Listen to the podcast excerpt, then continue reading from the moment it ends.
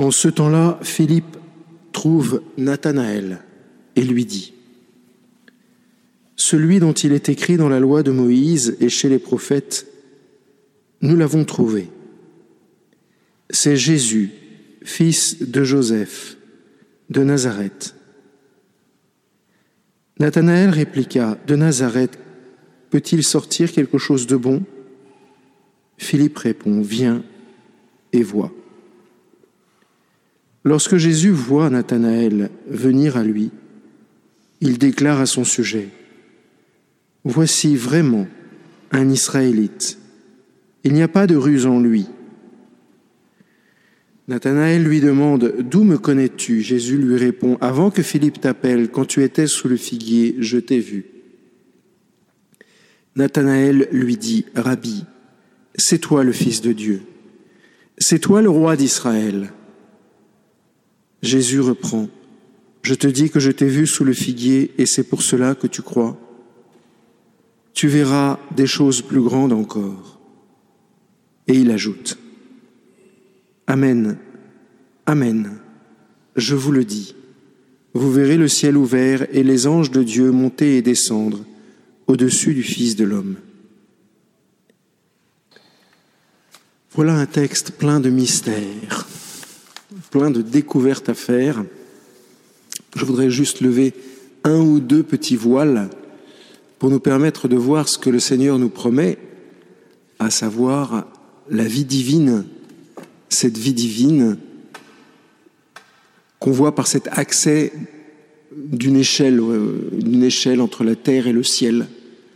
Au fond, cette image-là, c'est juste l'image de la présence de Dieu, de la présence de la vie divine sur la terre et comment est-ce que l'homme peut y avoir accès. Toute petite parenthèse, ici on a un peu l'habitude des échelles, du coup, puisque nous avons l'habitude je pense, de cette relation surnaturelle avec le Seigneur.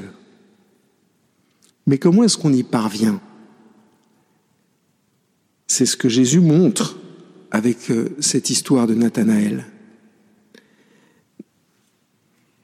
Quand Jésus va récompenser Nathanaël ou quand Jésus va dire c'est bien, je te dis que, tu que je t'ai vu sous le figuier c'est pour cela que tu crois, Jésus est heureux quand il dit ça. Je t'ai vu sous le figuier, c'est pour ça que tu crois.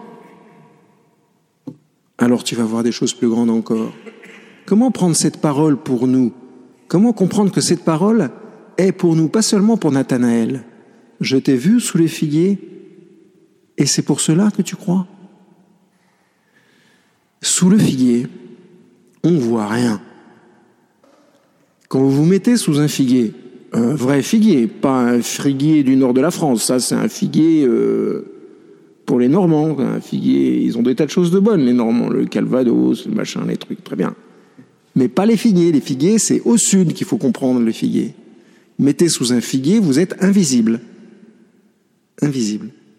Et c'est un endroit génial parce que ça sent bon, vous avez des fruits, et en plus, vous pouvez passer sous ce figuier des heures à étudier. Et c'est ce que faisaient les rabbins de l'époque. C'est pourquoi, c'est pourquoi quand on disait il est sous le figuier, ça voulait dire il lisait l'écriture. Quelqu'un qui est sous le figuier, c'est quelqu'un qui est censé travailler, qui n'est pas censé faire la sieste. Enfin, en Israël. Et donc, quand Jésus dit Je te dis que j'étais vu sous le figuier et tu crois, ce que Jésus veut dire, c'est je t'ai vu lire l'écriture, et en lisant l'écriture, tu crois, alors tu verras de plus grandes choses. Jésus est en train de nous dire que par l'écriture, nous avons un accès au ciel, exactement comme ce qu'a fait Nathanaël. Et vous voyez, ce qui est intéressant, c'est que dans ce passage de l'écriture, il ne s'agit pas de comprendre, il ne s'agit pas de voir clair dans l'écriture. C'est pas ce que Jésus dit. Jésus aurait pu dire Tu as lu l'écriture et tu as compris, je te félicite, tu verras de plus, de plus belles choses encore. Ça, c'est ce qu'on fait à l'école, en France. Tu as eu de bons résultats, tu seras quelqu'un de bien plus tard. Ce n'est pas du tout la logique de l'écriture, mais pas du tout.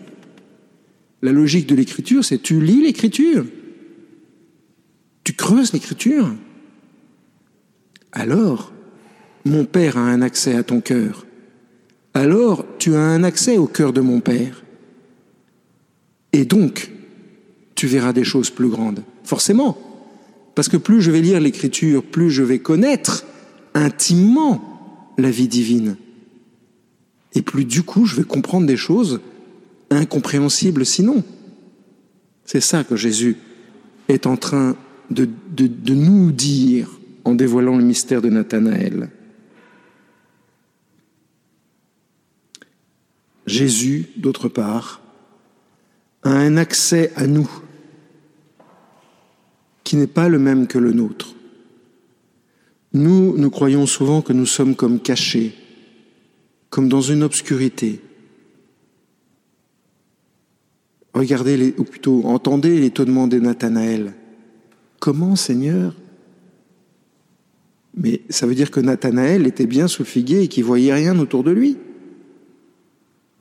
Comme nous, nous, parfois, nous sommes dans une sorte d'obscurité et nous ne comprenons pas que Jésus est vraiment là, et que Jésus nous voit, et que Jésus nous comprend. Mais si, mon frère, c'est comme si Jésus disait d'une certaine façon, mais si, je te connais, je te vois, je sais qui tu es, la connaissance que j'ai de toi n'est pas la même que la connaissance que tu as de moi. Et si tu entres dans ce mouvement, si tu acceptes d'être connu par moi, tu verras de plus grandes choses encore. Mais ce n'est pas pour, que pour Nathanaël, chers frères et sœurs. C'est pour chacun d'entre nous. Alors un tout petit point, quand même, en plus, si vous le permettez, c'est que quand Jésus dit tu verras de plus grandes choses encore, permettez-moi de le répéter, mais ça va le mieux en le disant. Le Seigneur ne nous fait pas la promesse d'avoir des visions. Je dis ça parce qu'ici, à Notre-Dame des Victoires, il y a pas mal de gens qui ont des visions. C'est bien, mais il faut du discernement. Venez me voir quand vous avez une vision. Et le Seigneur ne nous, dit pas, vous allez avoir une vision. La vue, la vue, c'est une connaissance, c'est un accès. Ça ne veut pas dire qu'on va voir le bon, le bon Dieu en trois dimensions. Si vous voyez le bon Dieu en trois dimensions, ou la Sainte Vierge en trois dimensions, c'est pas forcément que vous êtes fada. Pas forcément. Mais il y a un truc qui est sûr, c'est que votre vie va se compliquer. Ça, c'est certain. En revanche, vous pouvez très bien avoir accès à Dieu et donc le, voir. Vous savez, un petit peu comme en français, on, dit j'ai vu, sous-entendu j'ai compris. C'est ça que le Seigneur veut dire avant tout. Je dis ça parce que parfois, on aime bien ressentir les choses, mais en ressentant les choses, on finit par se perdre. En voulant trop ressentir les choses, on finit par se perdre. Vous savez, c'est comme les amoureux de 15 ans.